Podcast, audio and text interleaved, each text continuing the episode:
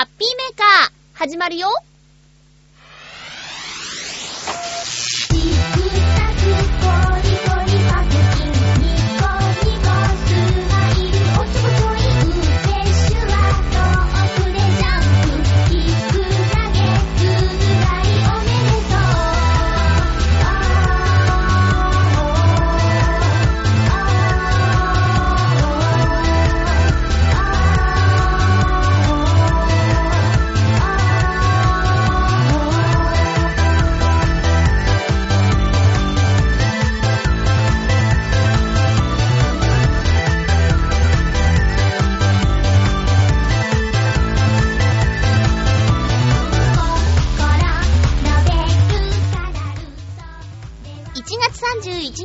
まゆっちょのハッピーメーカー。この番組は、ハッピーな時間を一緒に過ごしましょうというコンセプトのもと、ちょあへよ .com のサポートでお届けしております。1月最後の日になってしまいました。2012年も1ヶ月過ぎてしまいましたね。こんな風に、あっという間にまた1年過ぎていくんでしょうかそんな貴重なお時間、1時間だけ、ハッピーメーカーにくださいね。今週も1時間よろしくお願いします。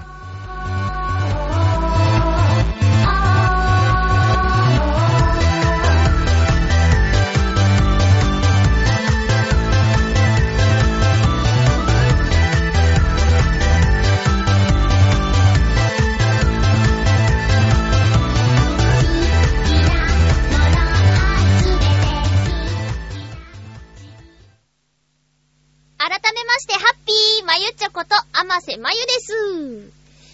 えー、まずはメールを一通ご紹介しましょう。ハッピーネーム、コージアットワークさん、ありがとうございます。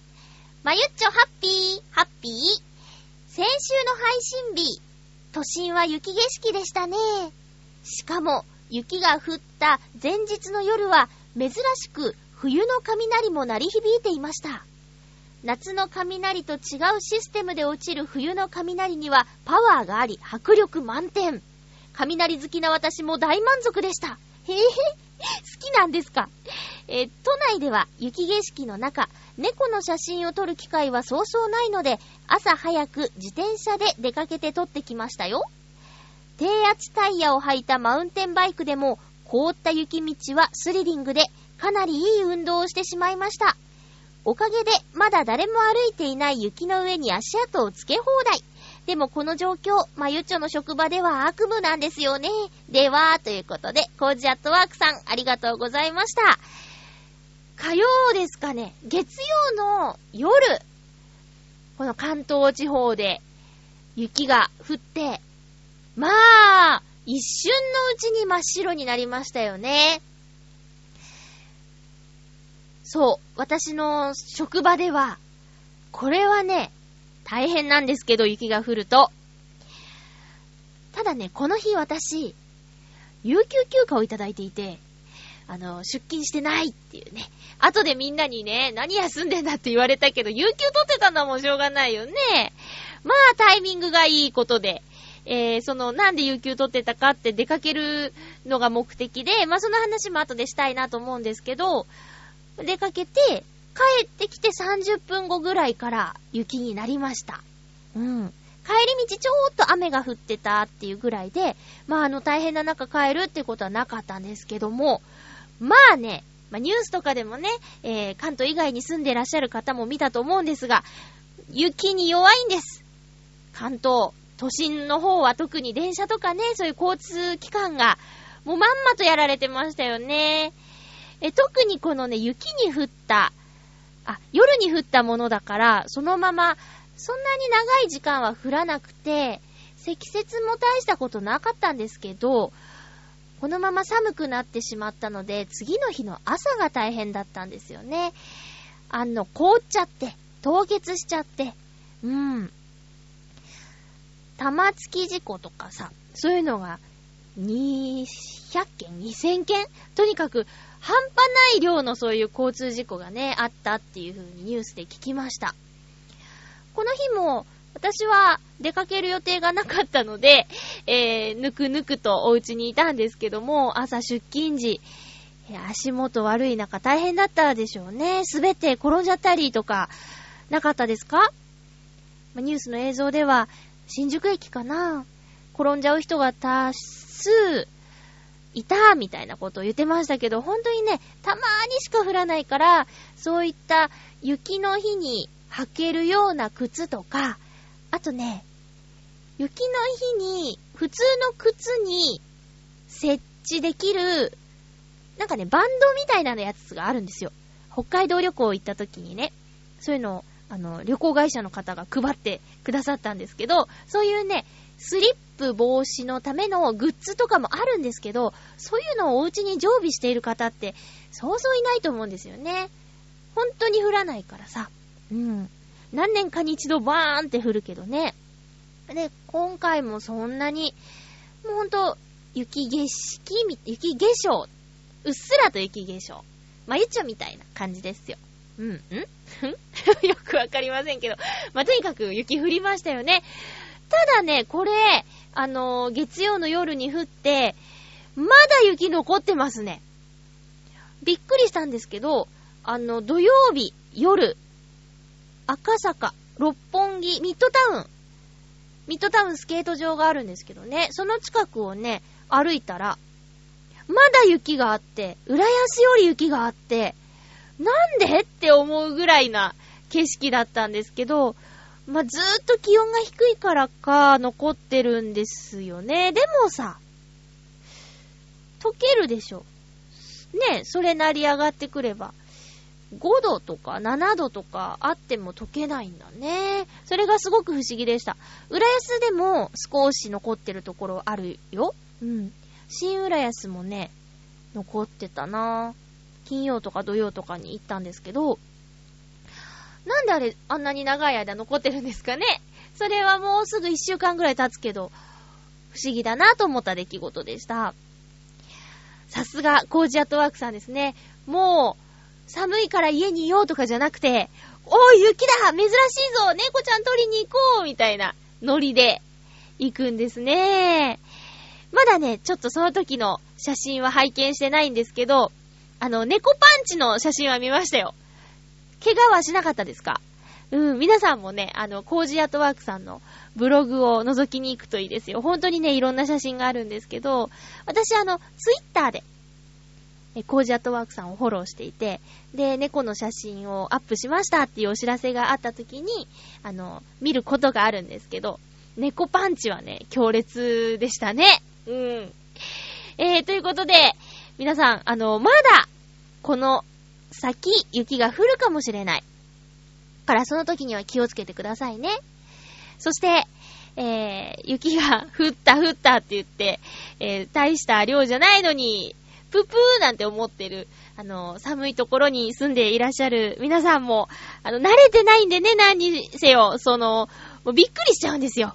だからね、まあ、生温かい目で、関東の人はなっとらんなみたいな感じで、えー、見守っていてくれれば幸いです。もうほんとね、ちょっとでびっくりしちゃうからね。えー、さあ、私、えっ、ー、とね、今週もいろいろなところへ、先週もね、いろいろなところ行ってきたんですけども、まずは、1月28日土曜日に行われた、ユースタイル祭りボリューム2ということで、ここにね、あの、スタッフとして参加してきました。ユースタイルというイベントが、毎月、新浦安のウェーブ101っていう場所で行われているんですけれども、このイベントは、浦安に住んでいる人や、浦安にゆかりのある方で、様々な活動をしている人を紹介するイベントで、MC が、チョアヘヨで番組をやっていた陽一郎さん、そして、えー、石こと石岡正隆さん。この二人が、えー、MC となって、会を進行していくんですけども、え、歴代ゲストにはですね、バチさん、え、そして、ミッチェルさんが2月に出演する予定になっているし、まあ、チョアヘヨもイベントにね、お手伝いで参加したりもしているので、えー、何かと注目のイベント、ユースタイルなんですけれども、これがですね、あのー、年に一度お祭りをするんですよ。で、昨年も、ユースタイル祭りということでね、えー、イベントがあったんですが、今年もユースタイル祭りボリューム2ということで、今まで出演したユースタファミリー、ユースタイルに出演した方々をユースタイルファミリーと呼びます。あ、会場に来ている方のこともユースタファミリーと呼んでいるんですけれども、えー、その方々が一堂に会して、今回はね、18組出演したのかな？うん。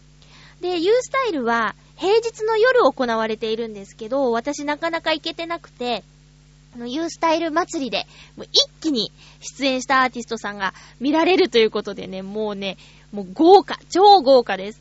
ミュージシャンはもちろん、盾師をされている方とか、あとダンサーさん。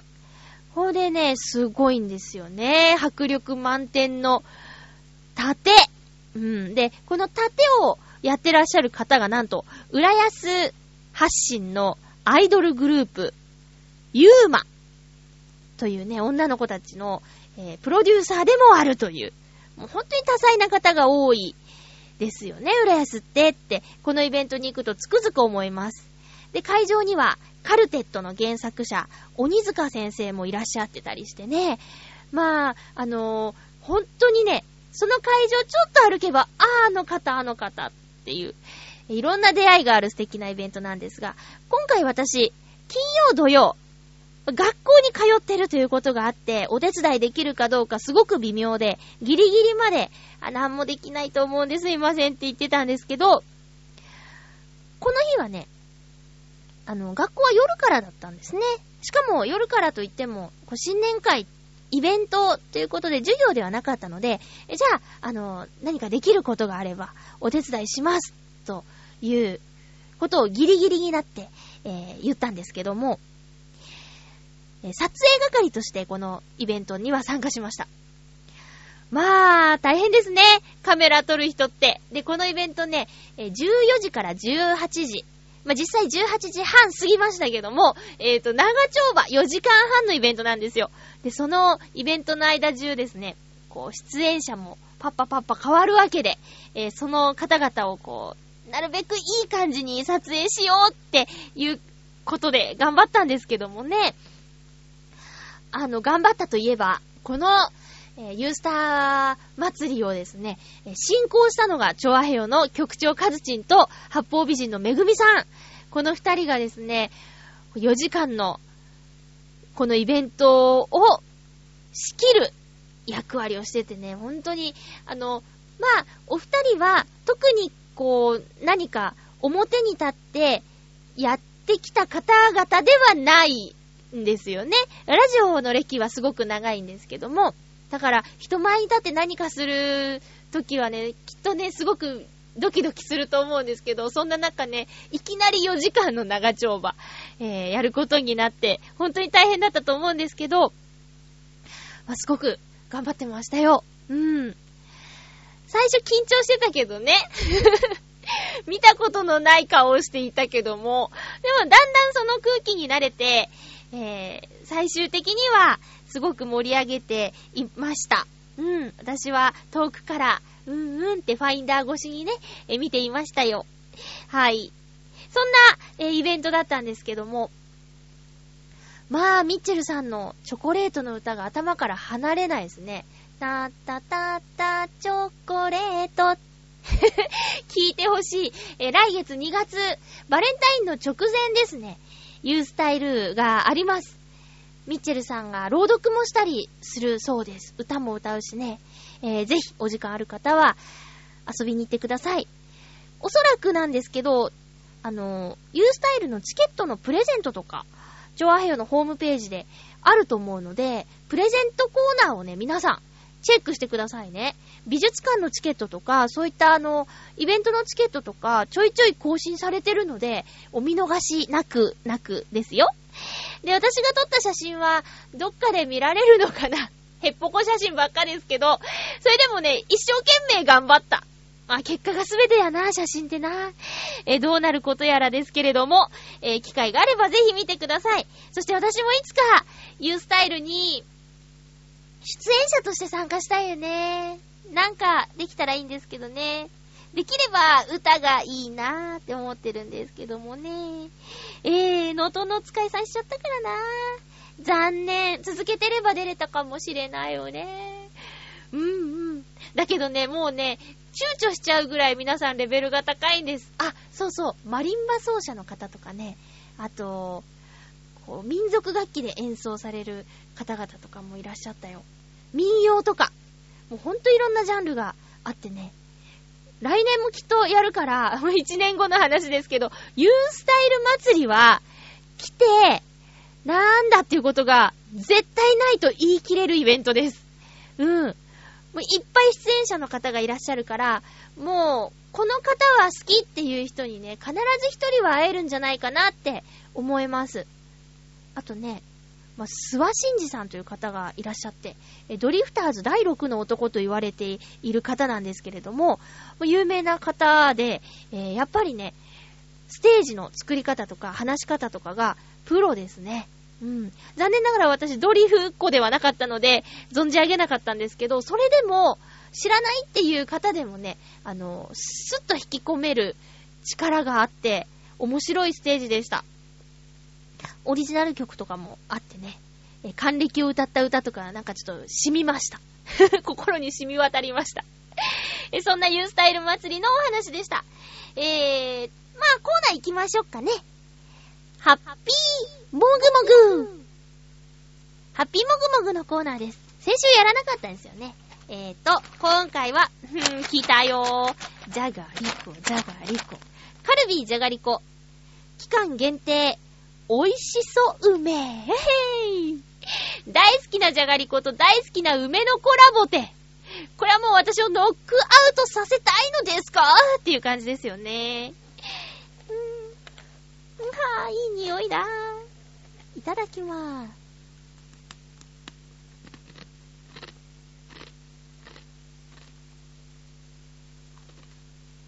うまい。うまいぞ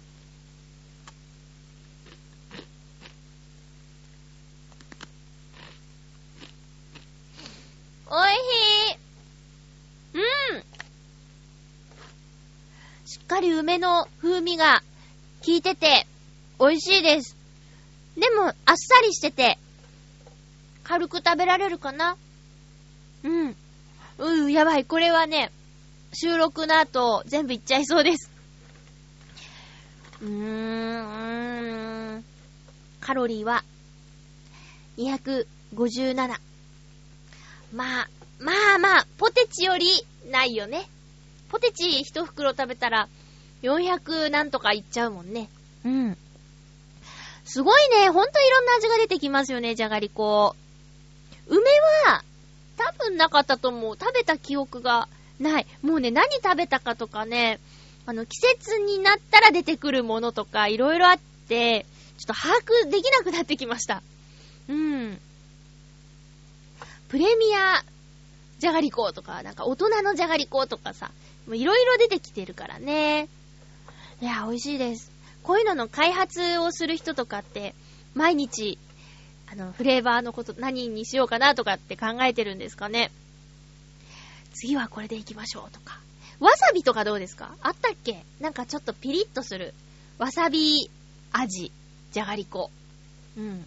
ちょっと和風で攻めてみようということで。和風じゃがりこ。カレーってあったっけ？じゃがりこで。なくない？あるかな？サラダ味っていうのはね、よくわからないよね。よくあるけどよくわからないよね。サラダ味って何の味なんだろう？ドレッシングの味かな？ドレッシングってさ、じゃあ何ドレッシングよとかね。今ね、あの、ノンオイルのドレッシングで、飴色玉ねぎのノンオイルドレッシングがめっちゃうまくって、えー、千切りのキャベツが100円で売ってるんですけど、スーパーでね。その千切りキャベツを買って、大きなお皿に入れて、そのノンオイルドレッシングをガーッとかけて、もりもりって食べるんですけど、まあ、完全に、ナイナイの岡村さんの影響を受けてますね。まず食事の前に野菜を食べようっていう。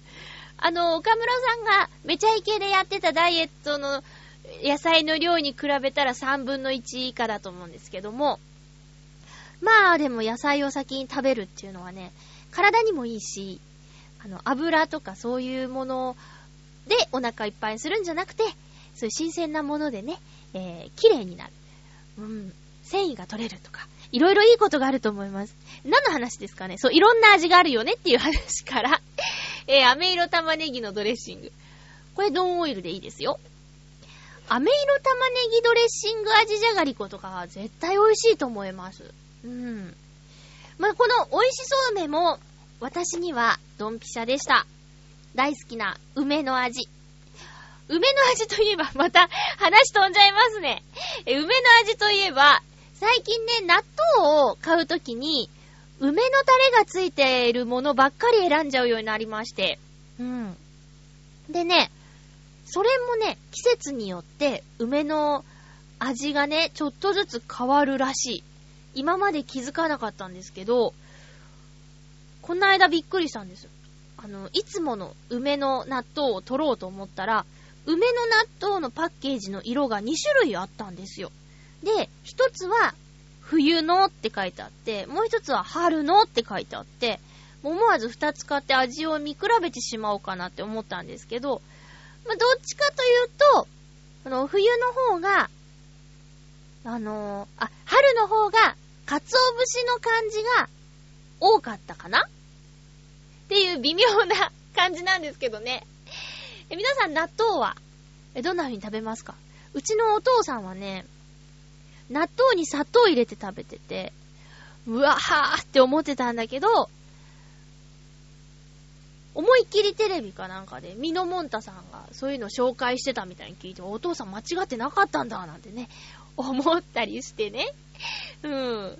だか砂糖入れた方が、なんかね、粘り気がいっぱい出て、なんかの成分が増えるらしい。もうすごいざっくりしてますけど。ええー、そんなですよ。にゃーもうハッピーもぐもぐのコーナーでした。じゃがりこ、美味しそう梅食べました。続きましては、このコーナー、ハッピートークハッピートークのコーナーです。今日のテーマは、朝ごはんの理想と現実。という、なんとも重苦しいタイトルをつけてしまいましたけれども、ご紹介していきましょう。ハッピーネーム、フクロウのキスさん、ありがとうございます。今週のテーマ、朝食の理想と現実について。私の場合、朝は何も食べないか、ただ栄養摂取として胃に詰め込むだけなので、朝食をとっているとは言い難いです。ということで、朝食の理想以前に時間をとって食事をしたいところですが、今の生活では残念ながら無理そうです。そんなわけで、そういった余裕のある生活は妄想の中で楽しむことにします。笑い。うーん。追記。先週紹介した一冊目の本の著者名をきちんと言えてませんでしたよ。厳しいな。著者名は、ビョルン・ロンボルグでした。これ言えてなかったですか？ごめんなさい。ビョルン・ロンボルグ、一冊目って環境の本ですよね。ああ、まあ、こうね、厳しいご意見をいただくのはありがたいことです。しっかり聞いてくれてるってことですからね。ありがとうございます。まあでもね、朝ごはん食べられませんっていう意見が一番多いと思いますよ。そうでしょうね。でも、私は、食べます。えっと、これは何でしょうね。朝、ギリギリまで寝てるからってことですか？うん。それとも、早く起きるけど、早く起きて、やらなきゃいけないことがいっぱいあるってことなんですかね。まあ、自分の場合はですけど、まあ、例えば何かやろうと思って早く起きたとします。でも、早く起きたら、コーヒーか紅茶と、あと、なんか食べますね。とりあえず。よく起きてすぐは何も食べられないなんてね、いうこともありますけど、私ね、そういうの全然ないんですよ。朝からカレーでも朝からトンカツでもね、何でも大丈夫なんですよ。うん。なるほどね。まあ、でもほんと、余裕のある生活っていうのは理想ですよね。なんか、私、フクロウの騎士さんの、あのー、ビブリオマニアっていうね、メールがすごく印象に残ってるので、なんかチョコレートとコーヒーで優雅に読書っていうイメージがすごくあるので、なんかね、朝ごはんもしっかり食べてる方なんじゃないかって勝手に思っちゃってたんですけど、そうじゃないんですね。うーん。まあまあまあ、なるほど、ありがとうございます。こう、いろんなメールをいただいて、その人の、あの、その人が見えてくるというか、うん。面白いですね。え、ハッピーネーム、コージアットワークさん、ありがとうございます。まゆっちょハッピー、ハッピー？理想の朝食。和食なら炊きたてご飯、お味噌汁、さわらの最強焼き、菜の花のおひたし、おしんこ納豆。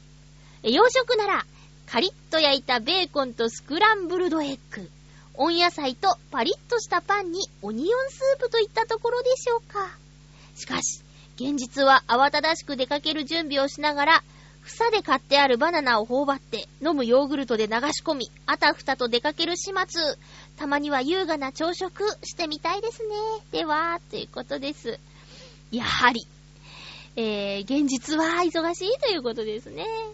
これね、いいですね。あの、温泉旅館の朝食みたいな感じ？うん。サワラの最強焼きご飯が進むんですよね。朝から2杯いっちゃうみたいな。ねえ。菜の花のひたし。これからの季節、季節のものって感じがしますね。ああ、いいですね。洋食のこのパリッとしたパンっていうのは何でしょう？私ここにはね、もし何かパンの中で何かを当てはめるとしたら、クロワッサンですかね。ここにはクロワッサンですかね。うん。オニオンスープまたこれ、美味しいやつ言ってる。チーズがとろーんとしてるオニオンスープいいですね。私何かのテレビで、オニオンスープを簡単に作れる方法みたいなやつをやってて、そのね、何ですか？フランスパンをまあ、本当は入れるじゃないですか。スープの中に。フランスパン入れて、チーズかけて、オーブンで焼くでしょ？スープを。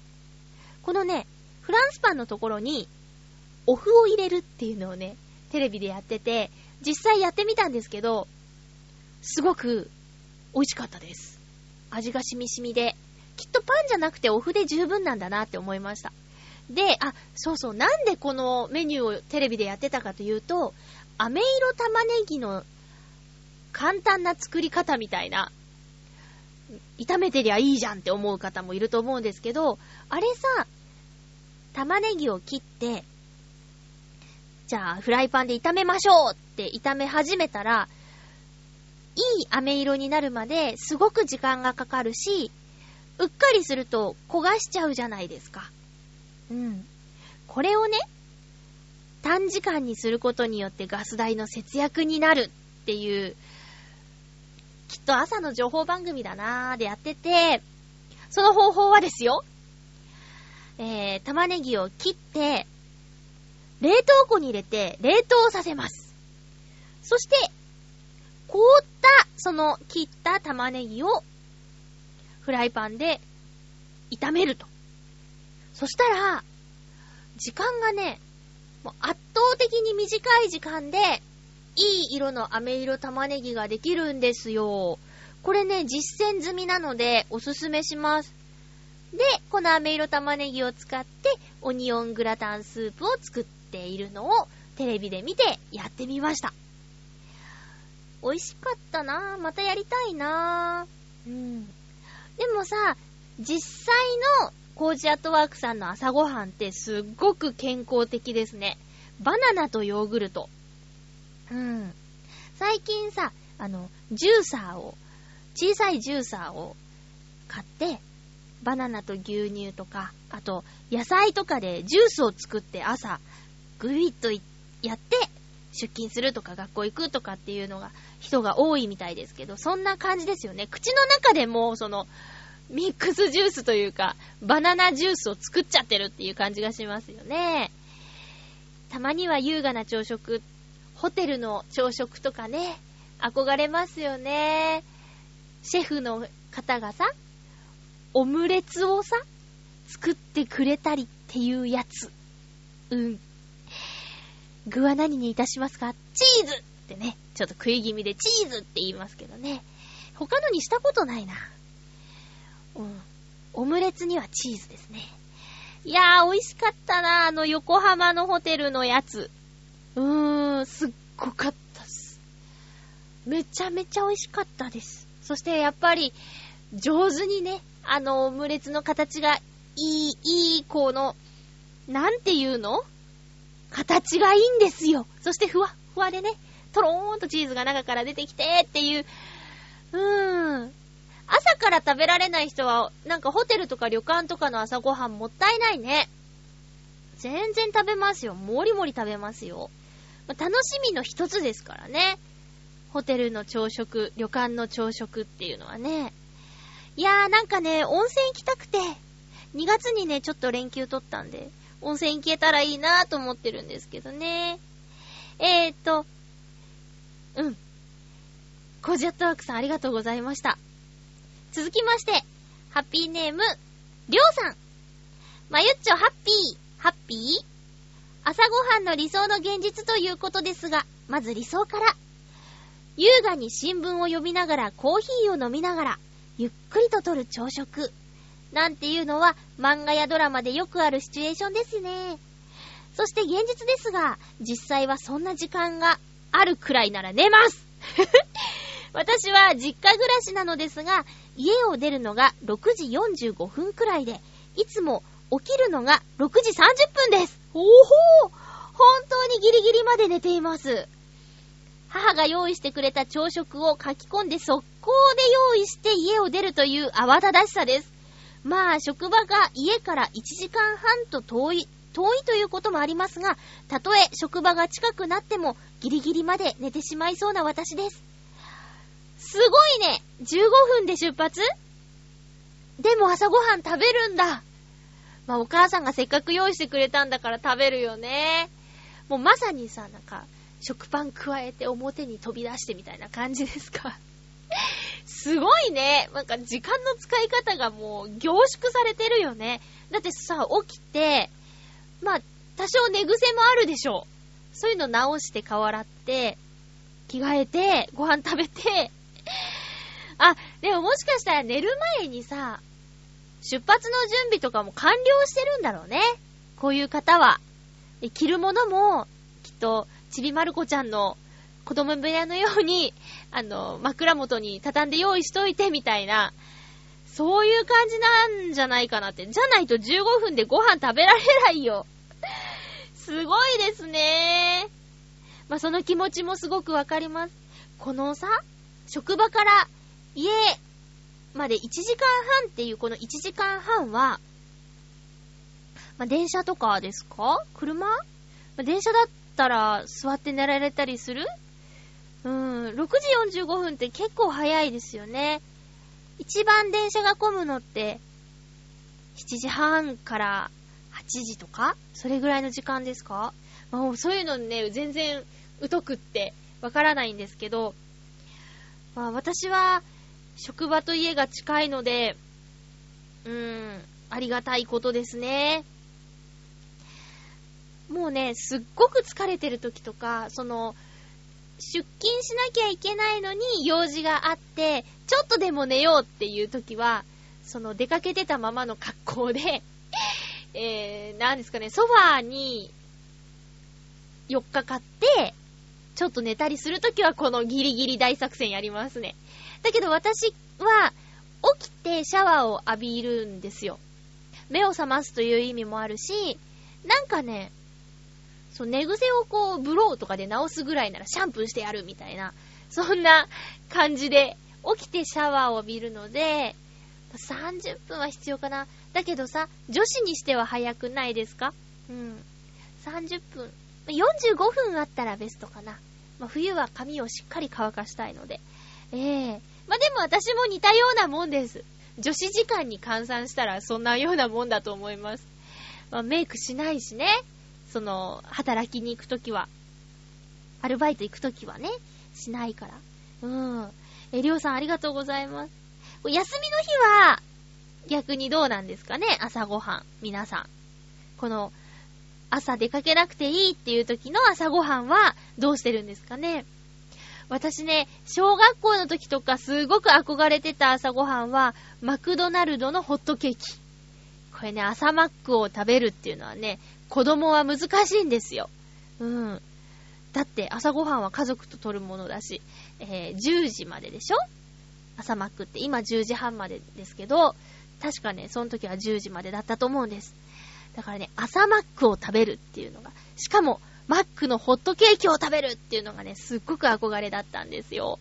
だからね、あの、上京して、アルバイト早番の時とかは、ちょっと早く出て、マックで朝ごはんとか、しょっちゅう食べてた。うん。その時にもちろんホットケーキ。マーガリンもメイプルシロップも両方使って、ごってごてにして食べてましたね。えー、私の理想の朝ごはんは、うーん、やっぱりその、シェフが作るオムレツ。これがあれば、かなり幸せですね。うん。で、ゆっくり朝ごはん食べるっていうのも、悪くないですね。やっぱり。うん。あとは、フルーツいっぱいとか、そういうの憧れます。いや、でもね、旅行に行くなら、旅館かなせっかく行くなら。うん。なんかね、まあ、ホテルも悪くないんですけど、雰囲気とか、うん。旅行イコール温泉みたいなところがね、どっかあるんですよ。だからやっぱり温泉宿とか憧れますね。うん。そういうところだったらやっぱり、この、コージアットワークさんが言ってたような、お魚お味噌汁、納豆おしんこ。このね、おしんこがね、こう、お店とか、旅館によって全然違うんですけど、最近食べたおしんこですごく美味しかったのが、あの、新浦安のね、日の出という町にある、ロコディッシュっていう、えー、静岡おでんが食べられるカフェなんですけど、ここに、行ってランチを頼んだ時に、一緒に出てきたおしんこがものすごく美味しくて、すっごくいい音がするんです。パリパリと。うん。で、これは、あの、なんかすごく美味しい、美味しいですねって言ったら、あの、燻製にしてるって言うんですよ。またこれが一手間かけた感じで。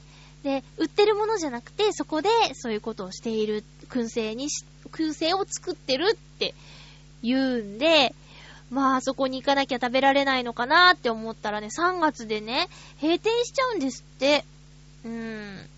お客さんすごく入ってるし、先週の深夜放送されてた、孤高のグルメっていうね、なんかドラマなのか何なのか、漫画が原作のもので、えー、そういう作品があって放送されてて、で、主人公がね、ご飯を食べるのがとっても好きっていうキャラクターなんですよ。で、そのキャラクターがいろんな街に行って、えー、一つのお店でご飯を楽しむっていう番組なんですけど、ドラマなんだろうね。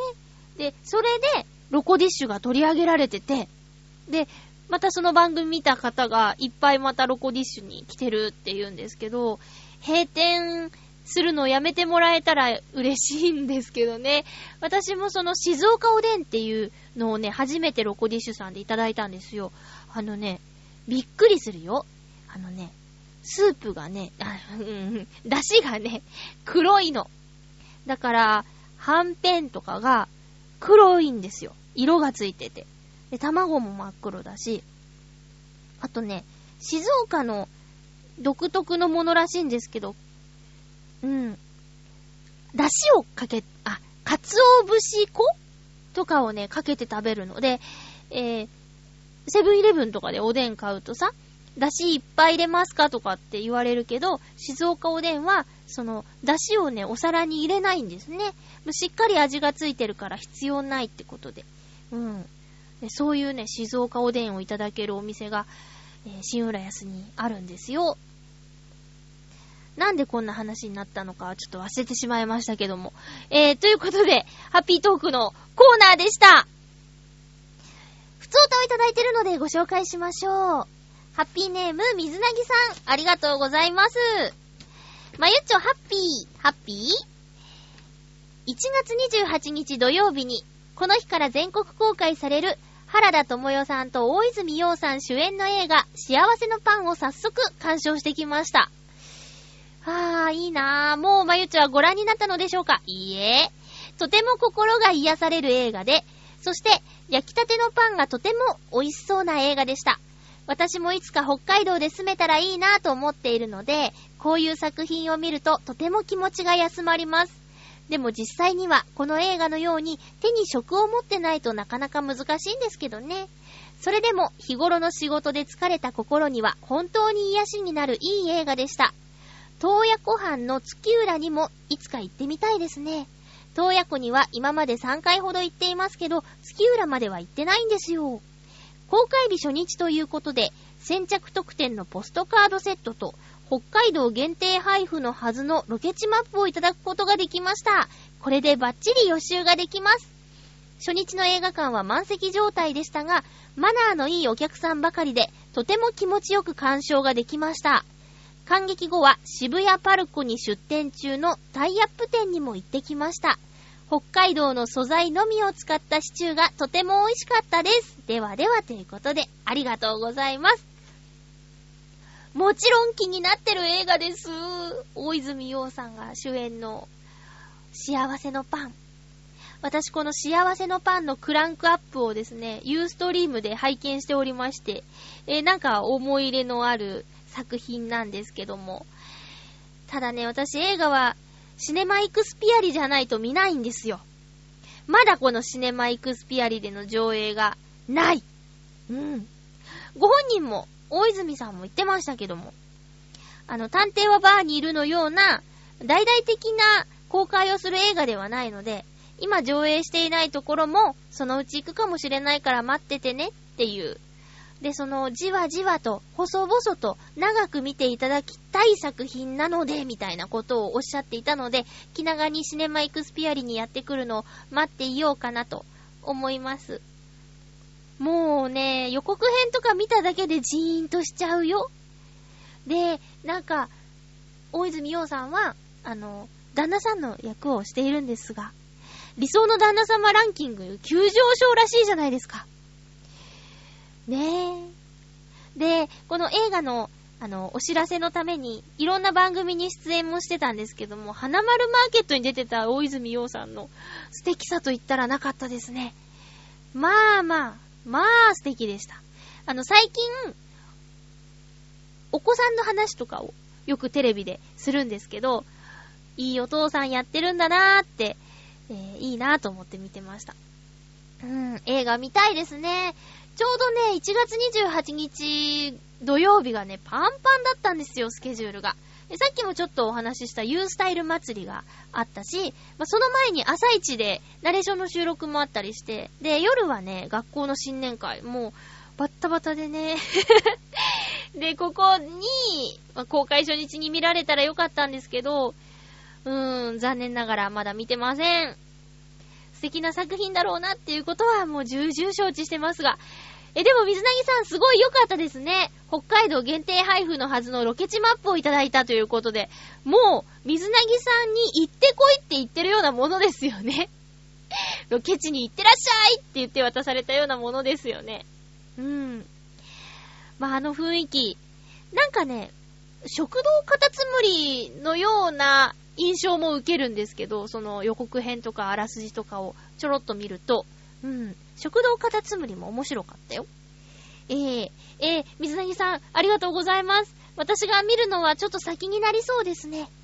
えー、ということで、あ、雪が降った日に有給を取っていたという話をしたんですけど、あの、出かける予定があってのことなんですが、ブログには書いたんですけど、念願の藤子 F 不二雄ミュージアムに行ってきました。イエーイ。あのね、すっごく行ってみたかったんですよ。えー、昨年の9月にオープンしたのかな？うん、ここは、えー、藤子 F 不二雄先生の、えー、原画とか、あと、先生にまつわるいろんな品々、そして先生の作品がババンと紹介されている素敵な場所なんですが、えローソンでね、え日時指定券を買って行かなきゃいけないということもあり、えちょっとね、あの、なかなか行く機会がなかったんですけど、まあ、1月だし、平日だし、そろそろ落ち着いたかなと思って行ったらとんでもないことでした。えー、いっぱいお客さん来てましたよ。相変わらずの大人気スポットでした。この日はね、天気悪かったんですけど、まあ、行こうと思ってる方は日時指定券を買っちゃってるのでね、えー、来ますよね。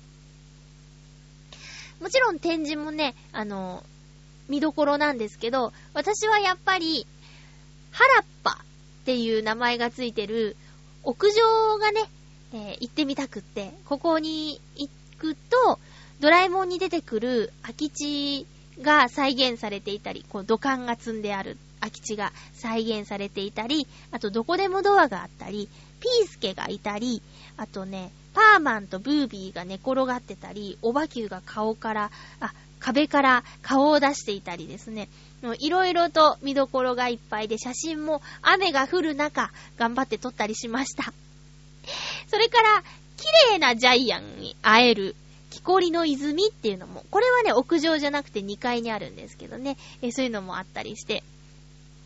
あとはね、えー、展示、展示はもちろん、えー、っとね、ミュージアムカフェっていう場所があって、ここに行くと、その藤子 F、藤尾作品ゆかりのものが食べられるということで、なんと、120分待ち、待ちましたよ。待ちましたえ待ちました。で、行ってきました。冬季限定ジャイアンシチューがあったんですけど、私は、いや、と。でも友達が、ここは食べるでしょうと、え思い切って注文してました。ジャイアンシチューのエピソードって、私最近知ったんですけど、あの、ジャイアンがね、ジャイアンが、あいろんな食材をどんどんぶち込んでシチューを作るんですよ。で、のび太くん、スネ夫くん、しずかちゃんにね、食べさせるの。うん。どうだって言うんですけどね。その、原作に書かれているジャイアンがシチューに入れた具材がですね、忠実に再現されています。でも、それらを入れて煮込んでいるのではなく、通常の美味しいシチューの横っちょにトッピングとしてあります。例えば、ジャム。例えば、大福。例えば、煮干し。例えば、たくあん、塩辛、セミの抜け殻と。すごいでしょ。これをね、えー、友達はすべて入れてましたね。もう、もう、すごかった。で、どうどうって聞いたらね、やっぱりね、大福はね、しんどいって言ってた。うん。あとね、煮干しが意外としんどいって言ってましたね。でもね、ご安心ください。秘密道具の味の素の素が一緒に出されますので。それで味を直しつつ 食べきってましたよ。えー、やっぱりね、ミュージアムカフェはね、面白かったです。あのー、ね、アンキパン。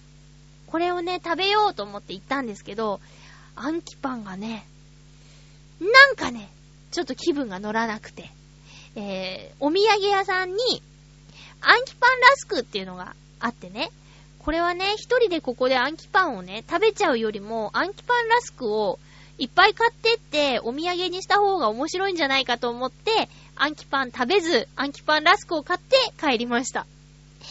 え、代わりにね、ドラ耳ケーキ、猫耳ケーキを、うん、食べましたよ。プレートにボーンと、大きく、あの、元祖ドラえもんがね、書かれてて、えー、可愛いなって言いながら、バクバクっと食べてしまいました。えーとね、コーヒー、カプチーノとか、カフェラテか、頼むと、その、アートで、えー、いろんなキャラクター描いてくれたりしたりね、もう本当にこだわったカフェでね、面白かったです。